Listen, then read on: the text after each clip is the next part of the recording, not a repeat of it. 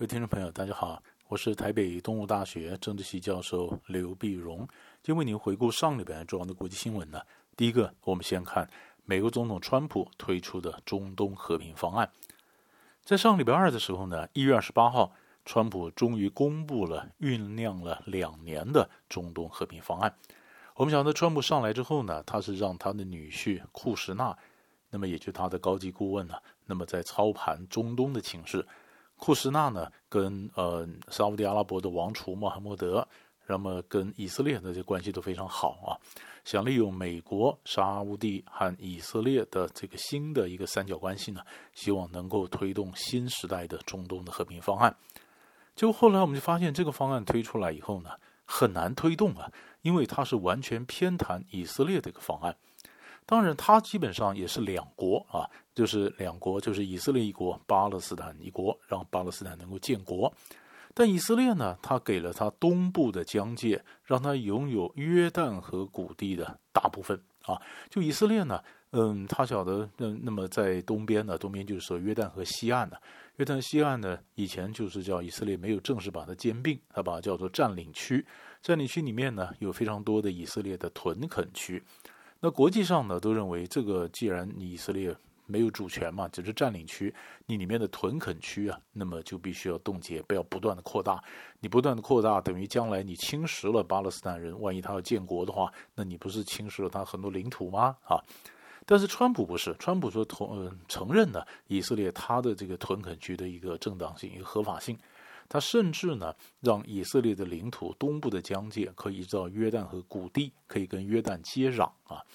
那这样的跟接壤，那就约旦河西岸的这块，嗯、那么将来就巴勒斯坦要建国的地方呢，就完全就包在以色列里面了。包在这里面呢，中间呢，虽然有很多的通路可以连通啊，但是巴勒斯坦建国的这块地方当然变小了，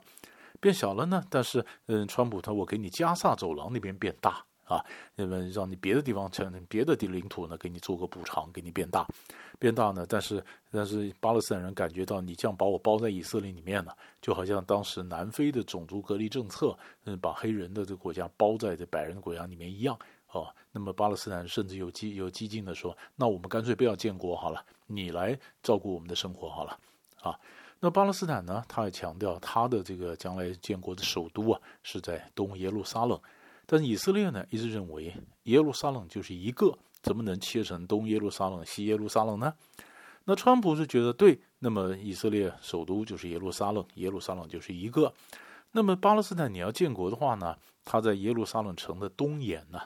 就切了一小块地方，巴勒斯坦人聚居的地方，就说那这个就给你建都好了。那分明就是一个笑话，那是一个笑话，让他去建都，建都里面也没历史古迹，也没一块，就是现在那么东耶路撒冷，耶路撒冷东部的边缘地方，那么很多巴勒斯坦平民呢聚居的地方，以色列在那边建了一个墙，建了一个边墙，就是说不让巴勒斯坦人进到这个耶路撒冷城里面。哎，他就说，那这块呃既然有墙隔着嘛，那这块的地方呢就让你建国。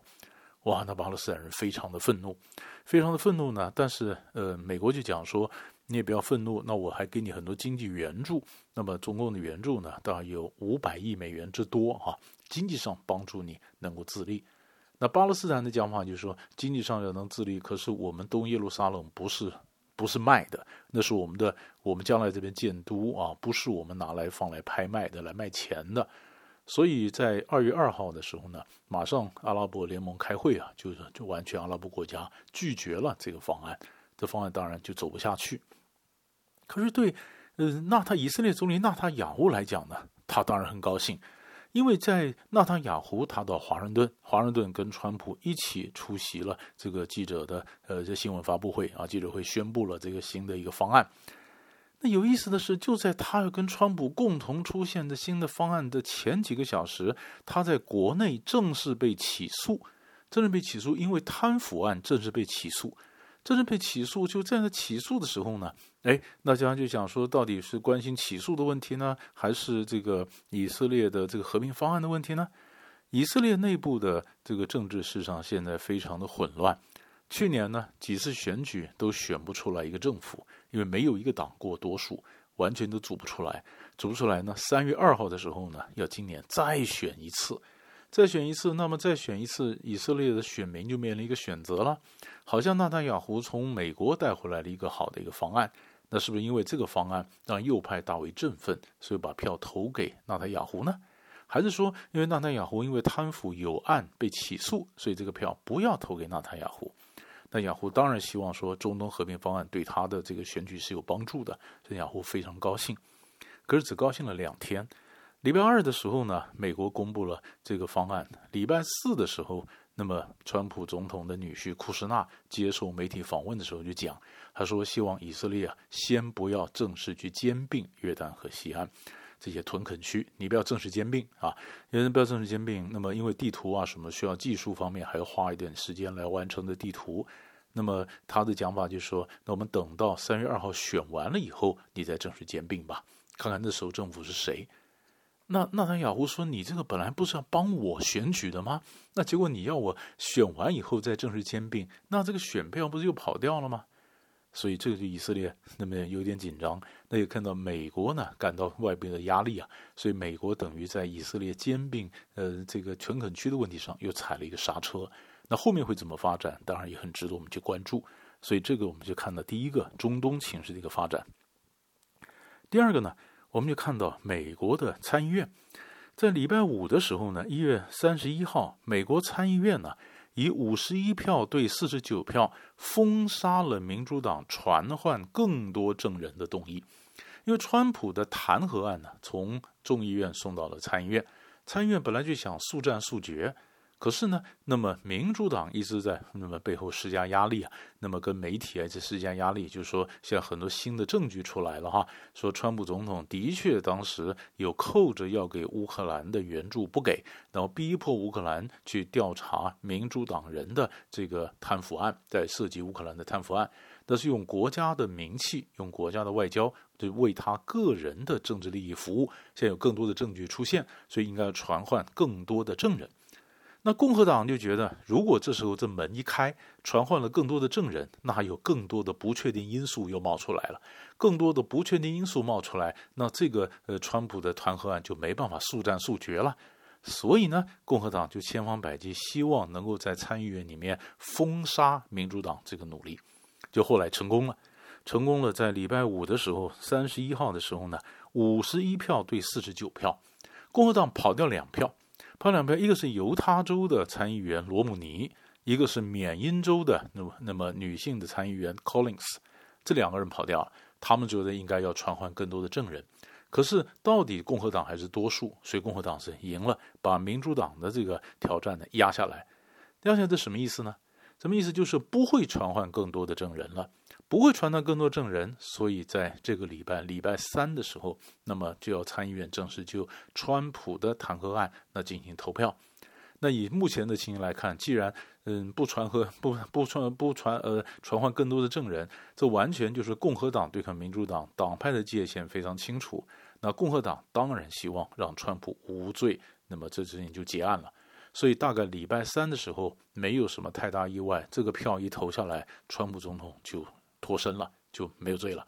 但没有罪以后呢？那这个弹劾案该怎么办？那一些政治的一些分析家讲呢，川普如果无无罪一身轻了嘛，弹劾不成，他现在要借势，那么就开始反打民主党，就拿这个事情去打民主党的拜登，看看拜登如果最后代表民主党如果出现要要选总统的话呢，那弹劾不成这个案子就一棒再打回去，打他说他和他的儿子杭特拜登或许确实有贪腐的案件等等啊。那么看这会不会演变成另外一波的政治上的一个斗争？所以这是美国这边弹劾案的新闻。最后呢，我们看英国脱欧。英国脱欧呢，在上个礼拜呢，正式英国脱欧，一月三十一号脱欧嘛。那所以就是二月一号开始，名义上英国就不是欧盟的成员了。那不是欧盟成员了，那当然英国来讲，很多主张脱欧的人喜极而泣啊。半夜啊，一月三十一号半夜，就等钟敲十二下，英国正式脱离欧盟。那正式脱离欧盟，那又有新的问题出来了。那你跟欧盟马上就开始谈判，就谈判后面的英国跟欧盟的新关系该怎么做啊？该怎么做呢？那当然这里面也谈到说，马上大家在乎的就是贸易谈判。所以贸易谈判，欧盟的谈判代表巴尼尔呢，在星期一的时候，已经把一些谈判的一些计划送到欧，那么欧盟的这个二十其二十其他的二十七个国家，然后来过目，看看大家同意说我们要谈些什么，然后再送到欧洲的国会、欧洲议会，欧洲议会批准了，再送到欧洲的理事会啊，那他们通过以后呢，开始正式谈判，马上紧锣密鼓要开始谈判。因为这个，嗯，这自由贸易协定谈起来要在原来预期的十一个月之内谈成，也不是那么容易。但是呢，欧盟的谈判代表就讲了一件事情，他讲两个条件。第一个条件呢，就是如果今天欧英国的货物要能够完全没有税、没有任何的限制进入到欧盟的市场，当然可以，但是条件就是欧洲的船呢，要也能够进到英国的领海去捕鱼。那英国当然这边讲说，那我的领海的规则是我定的哈，那么当然就看他们英国会开放多少的渔权给欧洲的渔船。那过去呢，我们看到过去在英国跟冰岛曾经就为渔场的问题啊打过一场血鱼战争，争过一场，到底说呃冰岛要在哪里捕鱼，英国还捕鱼，所以鱼的问题对他们来讲非常重要。所以呢，欧盟的谈判代表直接把话撂下来。就是说，那如果你的货物要将免税进到英国，呃，进到欧盟的市场的话，那你要开放这个渔权。那另外一个呢，那就是，如果我们有自由贸易协定的话，那么英国跟欧盟对于产品啊一些规范啊，不管是呃工人的福利啦，不管环保啦，这个这个基因啦等等，就各种的贸易的规范呢，英国必须跟欧盟一致，这样子这才是公平的啊。那英国讲说，我花了半天时间脱欧，那是我不愿意接受欧盟的任何的法令规范。我英国自有我自己的规范，而我的规范比欧盟的规范更先进啊！所以你不要拿你的规范来约束我。这当然呢，都是谈判之前双方的放话。可是真的要谈，那么可能当然更谈到细节就蛮难的了。都是马上紧锣密鼓要开始新一轮的更艰难的一个谈判。那谈判能不能如期在十一月之内谈成？那么正式确定了英国跟欧盟是什么样的贸易关系？这个是我们持续观察的脉络。所以在上个礼拜呢，三块大的新闻为你做过分析。我们下礼拜再见。